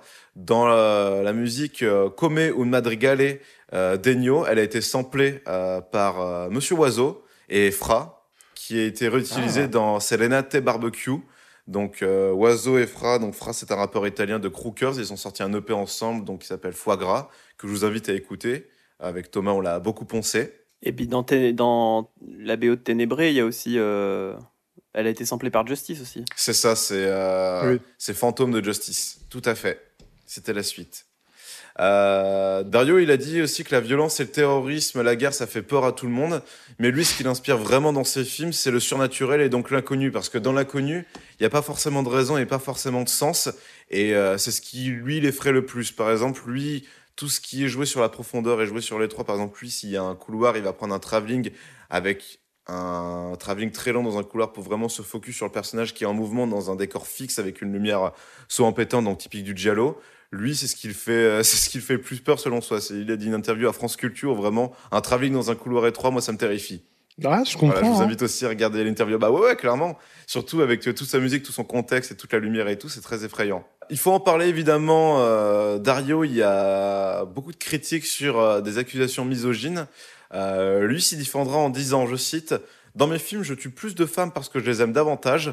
J'aime travailler avec elles, j'ai des affinités avec elles. C'est donc instinctif pour moi de mettre les femmes au centre d'une action cruciale. Mais euh, après le sortie de son film La Troisième Mère, en 2007, et les accusations de misogynie se sont intensifiées parce qu'il y a une scène en particulier qui montre euh, l'empalement d'une femme qui euh, dont du coup il y a eu quelques y a eu beaucoup de critiques par rapport à ça et Michael Koretsky d'IndieWire a déclaré dans, lors d'une critique je cite c'est grand guignolesque certes mais lorsqu'Argento juge bon de punir un couple de lesbiennes en leur tailladant les seins et en les empalant avec une longue barre de fer phallique entre les jambes, la défense autoriste maladroite du réalisateur ne suffit plus pour occulter sa misogynie.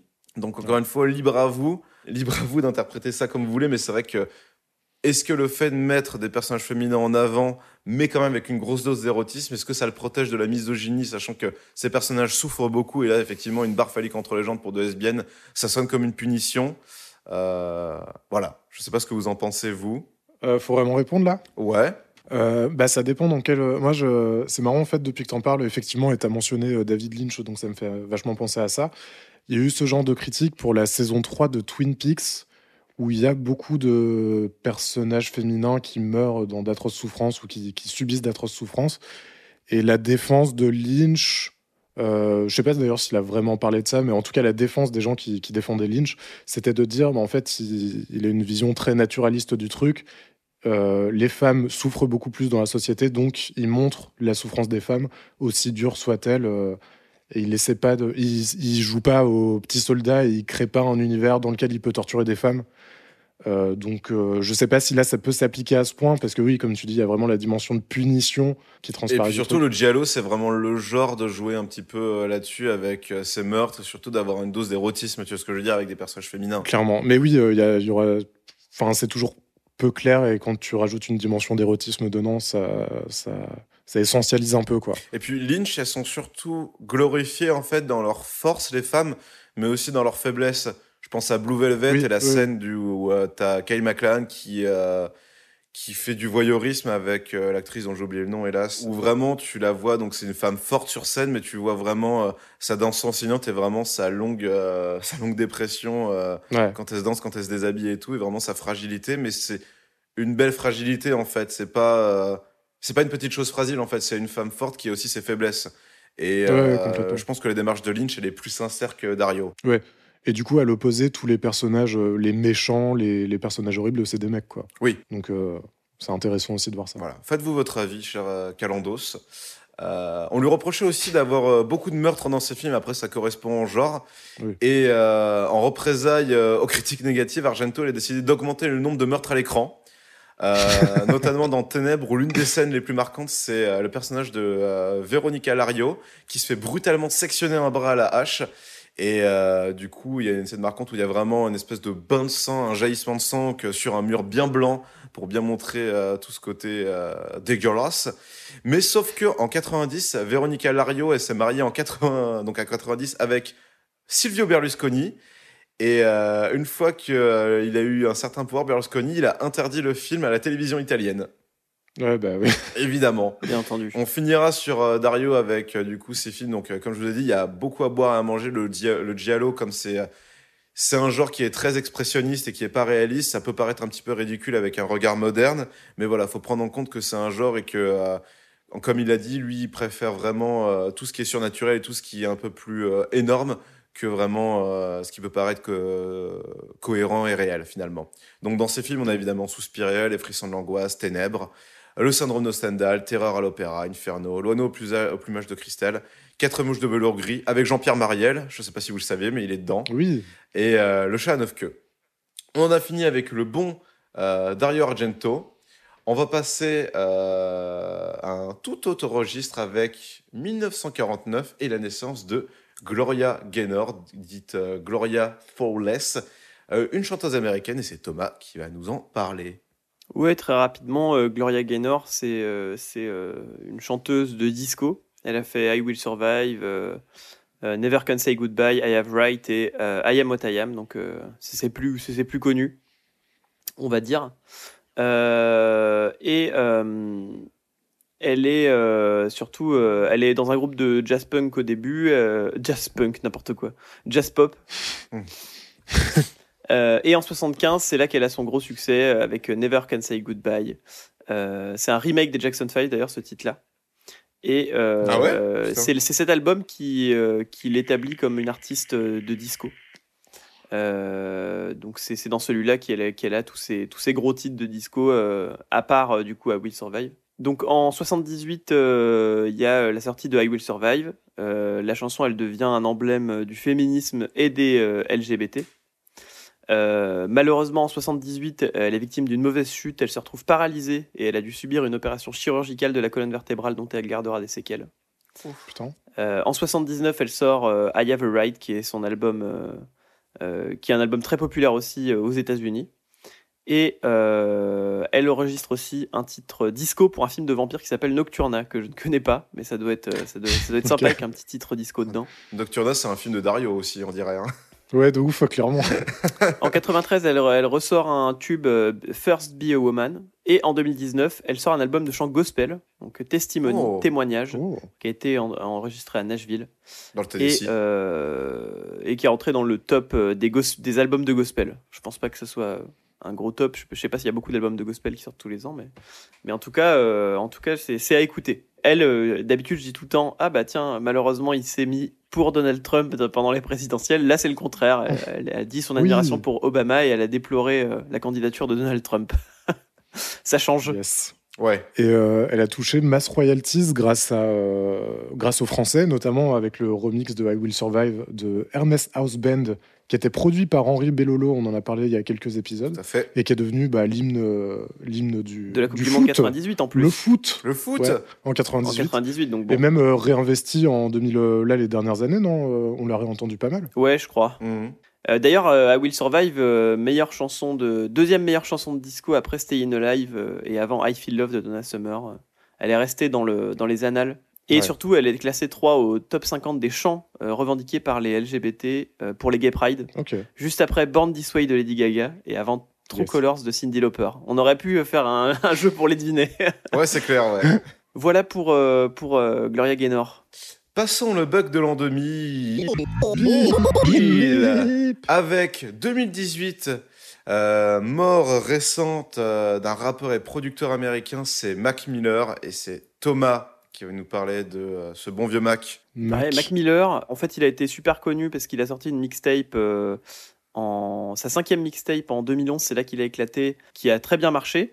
Euh, le clip vidéo de Knock Knock euh, notamment, et surtout, c'est la mixtape, elle se verra de plus en plus téléchargée parce que euh, il a sorti une chanson qui s'appelait Donald Trump. En soutien, bien sûr. Finalement, c'est juste le référencement qui a fait que euh, les gens tapaient Donald Trump et ils tombaient sur sa mixtape et du coup Ah ils oui, écoutaient.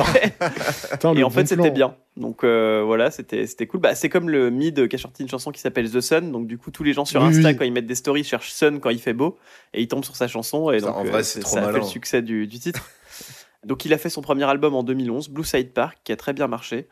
Euh, et il a aussi, euh, ce qu'il a fait fonctionner aussi, c'est qu'il a participé à un remix de Maroon 5 qui était à son top aussi à ce, à ce moment-là À son à prime. son prime, comme on dit. En 2012, il a, sor- il a sorti euh, un clip qui a très très bien fonctionné aussi, Missed Calls.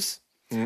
Euh, et euh, en 2012, deuxième album studio, pareil, succès aussi. Donc euh, vraiment, il, a enchaîné les bons trucs, les bons succès de 2010 à 2014. En 2014, il arrête avec, son, le label avec lequel il était, Rostrum Records. Et lui, il monte son label qui s'appelle Remember Music. Voilà, et il a signé, il a signé avec Warner Records pour 10 millions de dollars à ce moment-là. Déméliant. La chance. Euh, malheureusement, un mois après la sortie de son dernier album, il est retrouvé mort des suites d'une overdose le 7 septembre 2018, à l'âge de 26 ans, donc très jeune, euh, en Californie. Oh, il a pas pu rejoindre le club des 27. Ouais, putain. D'ailleurs, le- l'histoire de sa mort est assez dingue. Il est, donc, il est, il est, il est décédé à cause d'une surdose de fentanyl, d'alcool et de cocaïne. Cependant, Mac Miller n'a jamais consommé de fentanyl euh, avant Ah. ce jour-là. En fait, l'histoire, c'est que quelques jours plus tôt, il a pris contact par SMS avec Stephen Walter pour commander 10 pilules d'oxycodone, donc c'est un opioïde de synthèse. Oxyde de De fer. Il a reçu les pilules le matin même euh, de Cameron James Petit, qu'il a lui-même reçu de Ryan Reavis. Mais euh, en fait, Stephen Walter, il a, fourni, il a fourni des mauvaises pilules en fait. Il c'était pas du tout des- de l'oxycodone, c'était du fentanyl. Il s'est trompé de boîte. Oh. Euh, c'est beaucoup plus puissant que l'oxycodone et donc ça entraîne la mort de Mac Miller qui prend ça comme si c'était euh, sa drogue, euh, sa drogue habituelle, alors qu'en fait c'est beaucoup plus puissant et du coup il meurt à cause de ça. Stephen Walter a été condamné à 17 ans de prison, Ryan Reavis à 11 ans de prison et Cameron James Petit à, à peu près à 20 ans, je crois, il me semble. Mac Miller, il a été euh, enterré à Pittsburgh et sa tombe euh, n'est à ce jour dotée d'aucune pierre tombale. Je sais pas ce que ça veut dire, mais en tout cas voilà. voilà, il, a, il est sorti avec la même nana jusqu'en 2013, donc on s'en fout un peu. Mais, euh, mais euh, surtout, il est sorti avec Ariana Grande pendant deux ans ensuite. Ah, Euh, vrai. Elle, elle Ah, annonçait, putain, elle, elle qu'ils avaient break-up le 10 mai 2018. J'ai pleuré. Euh, donc quelques, quelques mois avant euh, sa mort. Voilà pour, euh, voilà pour lui. Et moi j'ai un petit jeu. Est-ce que vous voulez dire un truc avant que je lance ce petit jeu Ouais, moi Miller j'ai juste une reco avec euh, Mac Miller, c'est euh, ma chanson préférée, c'est Deng. Et il y a une euh, version unplugged, euh, une espèce de live euh, d'une émission YouTube que j'ai oublié le nom, où il est avec euh, Thundercat Oui. et euh, c'est magnifique. Donc euh, tapez Deng, euh, Mac Miller Thundercat et c'est vraiment trop beau. Euh, le moment est trop bien. Euh, Thundercat, il est étonné du flow de Mac Miller. Enfin, c'est vraiment trop bien. euh, et vice versa, il y a une trop bonne ambiance, une trop bonne synergie. Donc, euh, je vous recommande euh, ça. Et à savoir qu'il aurait, pu- on- il aurait pu faire des, des- des choses incroyables parce que. À savoir qu'il est vraiment autodidacte du piano, guitare, batterie, contrebasse. ouais. Autodidacte. Et il était, euh, à signaler, il était euh, au lycée avec Wiz Khalifa. Putain. Et il a gardé Hello. contact avec lui après. Bah, il aurait pu faire des trucs enfants. Pas dans la même Ensemble. classe, il est plus vieux, Wiz Khalifa. Il a pas 40 ans, Wiz Khalifa Euh, il était dans le même Je lycée. confonds avec Lil Wayne. Peut-être qu'il était pion. Putain, Wiz Khalifa en pion. Peut-être que Mac Miller était pion dans le lycée de, de Wiz Khalifa. Et euh, non, moi, juste un petit mot sur. euh, pardon, hein, mais sur les overdoses de manière générale. Euh, vu qu'il y a plein d'exemples de jeunes artistes morts trop tôt euh, d'overdose. En vrai, c'est un terme qui est un peu, euh, un peu chiant parce qu'il regroupe plein de réalités différentes. Et là, en l'occurrence, c'est un accident. Et quand on parle d'overdose, on a souvent tendance à penser que c'est un accident. Mais en vrai, très, très, très souvent, c'est des formes de suicide. Oui. Euh, et on dit overdose, mais du coup, ça vient d'une d'une addiction avant, d'une dépendance à plein de produits euh, et d'un détachement avec la réalité où on prend plus qu'on devrait, euh, parfois en le sachant, parfois en le sachant pas vraiment. Mais euh, et souvent, bah, c'est toujours des profils euh, teintés de grosses dépressions, de gros malheurs, de gros Ouais. problèmes. Donc, Mm. donc voilà. Merci Florian. Et je lance le petit jeu. Alors désolé aux fans de, de Mac Miller parce que c'est un jeu qui a rien à voir avec lui. J'ai eu cette idée juste à cause de son nom. Ah, mais non, d'accord, oui, ok, ok. est-ce que ce, ce hamburger McDo existe Ah. ou pas? Donc c'est juste est-ce qu'il existe ou pas? Donc le Mac Aroni, deux petits deux pains de mie avec au milieu du mac and cheese, donc des coquillettes et du fromage. Je suis sûr qu'ils l'ont fait. Mais alors attends, c'est pas forcément McDo, c'est juste des burgers si c'est en forcément général. McDo, c'est forcément Ah, McDo. forcément du coup, McDo. du coup, il n'y a Euh, pas de non. rapport. Non, il n'y a pas de rapport avec Mac Miller. Euh, Moi, je dis non. vous- Je dis non. Non, et bah si ça existe. Putain. Je sais plus dans quel pays, mais c'était un truc limité. Ah. On continue. Oh, Probablement les États-Unis. hein. Le Mac Flamme, deux steaks dans deux mini flammes cuches agrémentées d'oignons et de lardons. Non. Non. Non. Oh, le McDo alsacien. Si ça existe, c'est que à Besançon. Euh, le Mac Ciné, deux petits pains sucrés avec des petits grains de popcorn et une sauce chocolat. Oh, quelle Oh. horreur. Je dirais, on Ouais. va te dire oui. Et non, ça n'existe Ouais. pas. Ah, ouf. Oh merde, putain. On continue. Le Mac Rice, un burger normal, sauf qu'on a remplacé les deux pains par des galettes de riz. Oui. Petite Ouais. version vegan, ouais. Enfin, oui, c'est vrai. Euh, il est pas végétarien du tout. C'est juste qu'à la place des pains, c'est du riz. Ah, pardon, j'ai cru à la place de la viande. Le Mac Greek, petit burger avec feta, olive noire, steak, laitue et tomate. Non, ça c'est toi, c'est un truc que t'as vraiment inventé.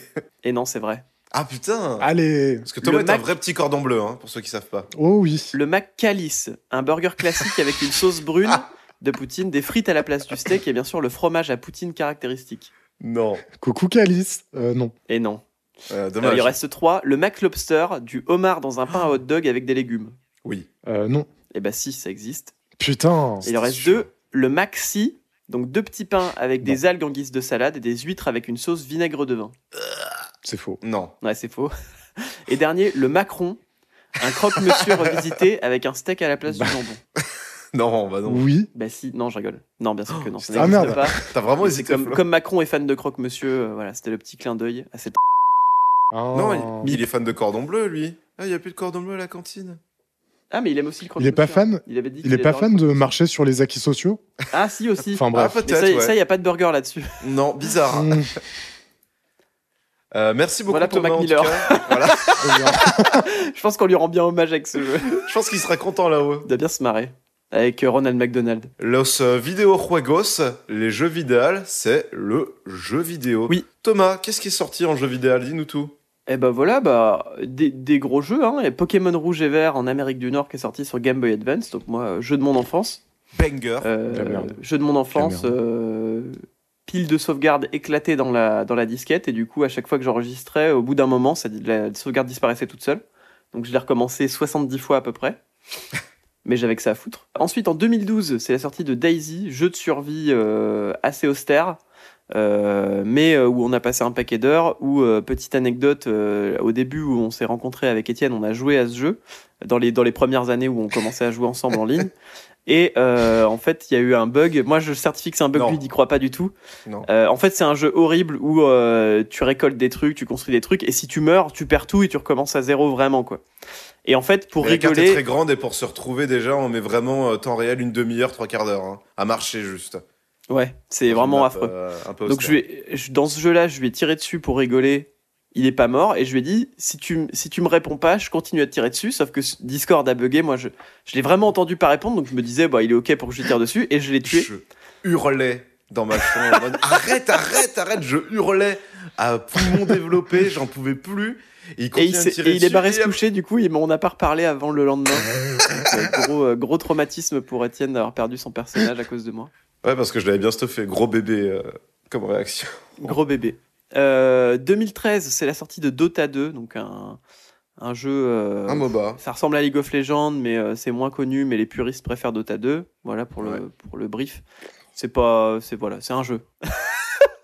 mais jeu très joué, très populaire à l'époque et toujours assez populaire euh, de nos jours. hein. Euh, ouais. Ça marche, ça marche très, encore très très bien. Oui. Et enfin, euh, The, The Escapist en 2014, sur lequel on a passé un- de bons moments aussi. Ouais, euh, c'était très bien. avec, le euh, 2 est sorti aussi. donc c'est un bien. jeu où vous êtes prisonnier, vous êtes dans une prison et votre but c'est de vivre votre vie de prisonnier et de réussir à vous échapper. C'est pas facile, il faut. C'est un jeu quand même de survie, mais dans une prison. Il y a un peu Et euh, c'est assez marrant. Il y a un peu de craft, et en fait, tu as une routine de prisonnier, donc du coup, tu dois jouer de cette routine pour pouvoir te crafter des objets, euh, construire un trou pour t'échapper, euh, enfin plein de trucs euh, pour t'échapper. Et ce qui est cool aussi, c'est que moi j'aime bien quand il y a ça dans les jeux, c'est qu'il y a un, aspect aussi assez custom de ton propre perso, mais aussi des autres prisonniers. Et donc du coup, avec Thomas, ce qu'on faisait, c'est qu'on mettait nos amis en commun et des personnalités connues dans la prison, qu'on pouvait bully ou qu'on pouvait, euh, qu'on pouvait croiser au quotidien. Quoi. Donc même les euh, policiers et les prisonniers, tu pouvais les modifier. Donc euh, c'était assez rigolo. Moi je m'en souviens, je mettais vraiment mes profs euh, sur The Escapist quand je jouais. Le gros Et je bébé encore. détestais du coup. Encore plus, c'était légitime. Donc voilà pour les jeux vidéo. Merci Thomas pour euh, cette petite euh, review des jeux sortis un 7 septembre. On va passer à la péloche avec euh, les films Oh là là. sortis un 7 septembre. Donc nous avons une doublette en 1983 avec Anaka de Costa Gavras, Outsider de Francis Ford Coppola, Grosse année. Ensuite, en 88, on a Good Morning Vietnam Voilà, inséré Michael Scott qui hurle ça à tout le monde. Good morning, Vietnam! Avec euh, Robin Williams. Robbie Williams, j'ai eu un bug, pardon. En Oui. 88. On a en 2005 Broken Flowers de Jim Jarmusch avec Bill Murray. Euh, 2011, nous avons Sex entre amis avec Justin Oh là Timberlake là. et Mila Kunis. Quel Et. Oh là là. Euh, même ambiance, présumé coupable sur l'affaire d'Outreau. C'est pas du sexe entre amis pour le coup. Ah non 2016, on a Comancheria, un petit western, film de braquage sympathique, euh, moderne, je précise. Et on a France de euh, François Ozon, en noir et blanc avec Pierre Ninet qui est tout aussi sympathique. Pas vu. Pas vu non plus. 2022, nous avons euh, Revoir Paris avec euh, Virginie Efira. Compromat. Apparemment, c'est bien euh, revoir Paris, je l'ai pas vu. A Mais... priori, c'est bien, mais moi, les sujets Bataclan et Euh, Covid, moi, je fais une overdose, j'en peux plus. Ah, mais je l'ai vu. C'était bien Euh, oui, il est bien.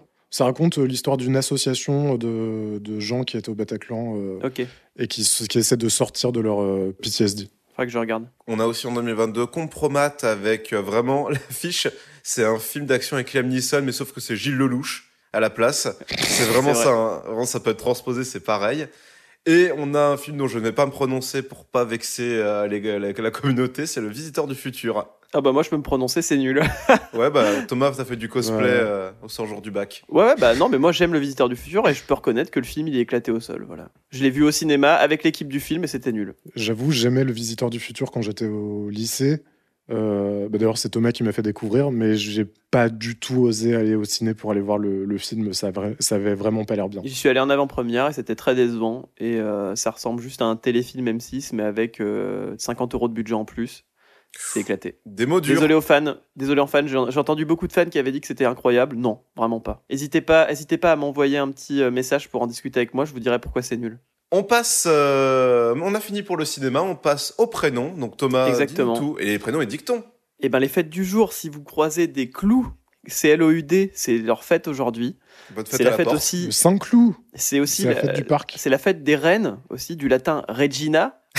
Regina. Hmm, bonne Regina là. Ah ouais. D'ailleurs, putain, sur le site que j'ai trouvé, ils donnent aussi les caractéristiques des prénoms. Donc les reines, elles ont beaucoup d'humour. À savoir, si vous prenez une femme qui s'appelle reine, elles ont beaucoup d'humour. Elles sont généreuses, malheureuses du malheur des autres et heureuses de leur bonheur.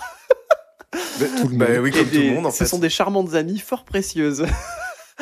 Bah, super. Euh, c'est aussi la fête des Clodoald, des Conog, Mais oui, mais, des mais, Malbertes, euh, Knog? Mais parce que Clou, ça vient de Clodoald, je crois. Oui. Des Reginettes et euh, des Roxane C'est des toutes petites Regina. et des, Roxane des Oh, Tégonec aussi. Bon courage à Des vous. quoi? Des Tégonec. C'est un prénom. Pff, Allez, Ah, les noms pr- des prénoms, mec Bah bravo. hein. bah ouais.